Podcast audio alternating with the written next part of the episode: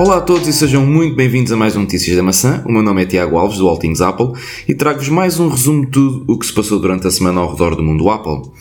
E esta semana surgiu a notícia de que a Apple estará a trocar os Apple Watch Series 2, suporte de 38mm, por modelos da geração seguinte, ou seja, pelo Series 3. A informação foi vinculada pelo Mac Rumors, que teve acesso a um memorando interno da Apple enviado às suas lojas físicas e centros de assistência autorizados. Esta troca por modelos do Series 3 acontece devido à falta de peças do Series 2 para reparação. De referir que tal já aconteceu no passado, com o Series 0 e o Series 1. De referir também que o documento recorda ainda aos técnicos para a incompatibilidade dos modelos Series 3 com os iPhones 5 e 5C. Isto porque eles correm o iOS 10, que só é compatível até ao WatchOS 3.0. Caso o cliente não tenha um iPhone compatível com o Series 3 e não pretenda efetuar um upgrade ao seu iPhone, a Apple disponibiliza-se prontamente a efetuar um reembolso do valor. Para tal, basta aos clientes entrarem em contato com o suporte da Apple.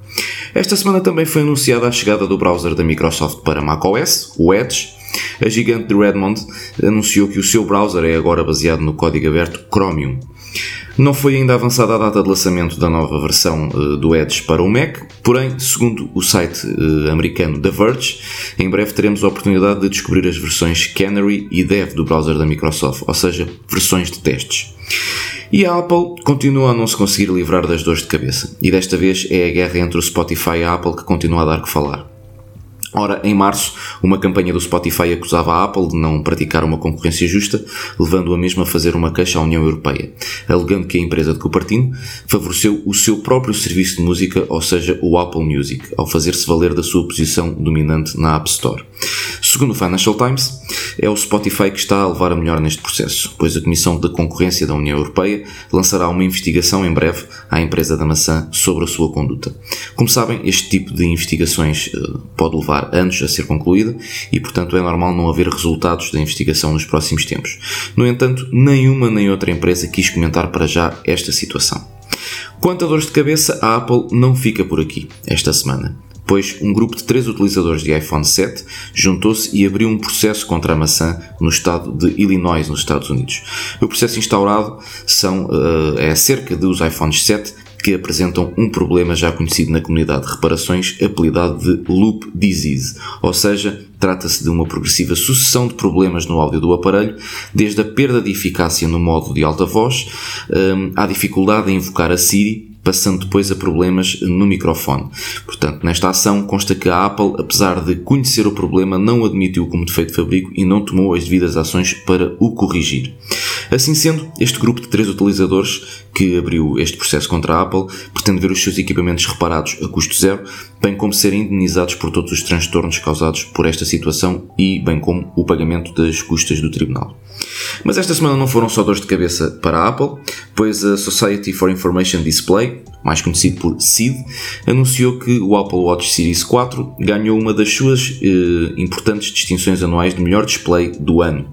Assim, para premiar os melhores e mais inovadores displays do ano, a SID elege aqueles que possuíram os avanços tecnológicos mais significativos e com as melhores funcionalidades incluídas. Assim sendo, a última versão do wearable da maçã foi galardoado com um dos três conceituados prémios atribuídos no 2019 Display Industry Awards, não só pelo seu excelente ecrã, como por toda a tecnologia por detrás dele.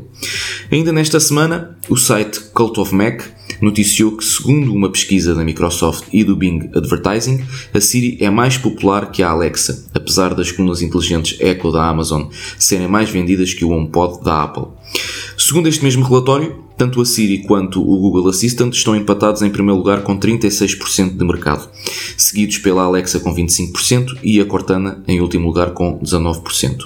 Já agora, digam nos comentários se usam muito a Siri e em que situações é que a usam e já agora em que língua é que a usam também. Eu pessoalmente utilizo bastante para interagir com as minhas Philips Hue que tenho em casa em algumas divisões para controlar um, as luzes e para controlar também uh, a intensidade da luz. Utilizo também para ativar o temporizador quando tenho, por exemplo, alguma coisa, quando estou a cozinhar alguma coisa e pretendo eh, contabilizar quando é que termina essa preparação e também eh, utilizo para fazer pesquisas na web e utilizo em eh, inglês dos Estados Unidos, pois por vezes em português do Brasil, como vocês já devem ter certamente ouvido em outros podcasts, não eh, funciona muito bem sem falarmos com o sotaque eh, do Brasil.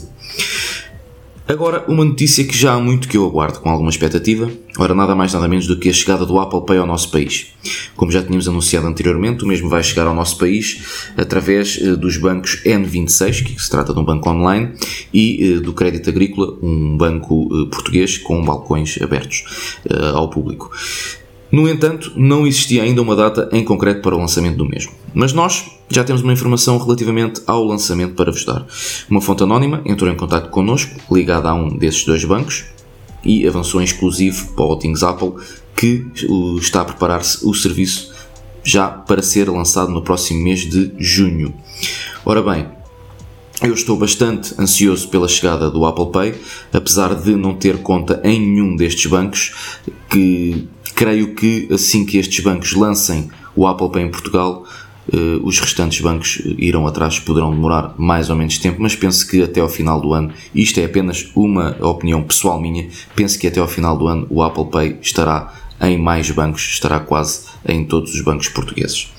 Já agora, vocês estão ansiosos pelo Apple Pay? É uma coisa que acham que é uma mais-valia? Não, dão, não, não lhe darão uso uma vez que já existe no mercado o MBWay? Deixem aí nos comentários, pois nós gostaríamos de saber uh, a vossa opinião e aquilo que vocês pensam em relação ao Apple Pay e também, já agora, em relação ao MBWay, se acham uma vantagem uh, o Apple Pay em relação ao MBWay ou se continuam a preferir o MBWay. Ora, e quando estava mesmo a finalizar este podcast, eis que surge a notícia de que a Apple lançou o iOS 12.3 quase ao fim de dois meses de testes, eis que a Apple lança o iOS 12.3, o WatchOS 5.2.1, macOS Mojave 10.14.5 e tvOS 12.3.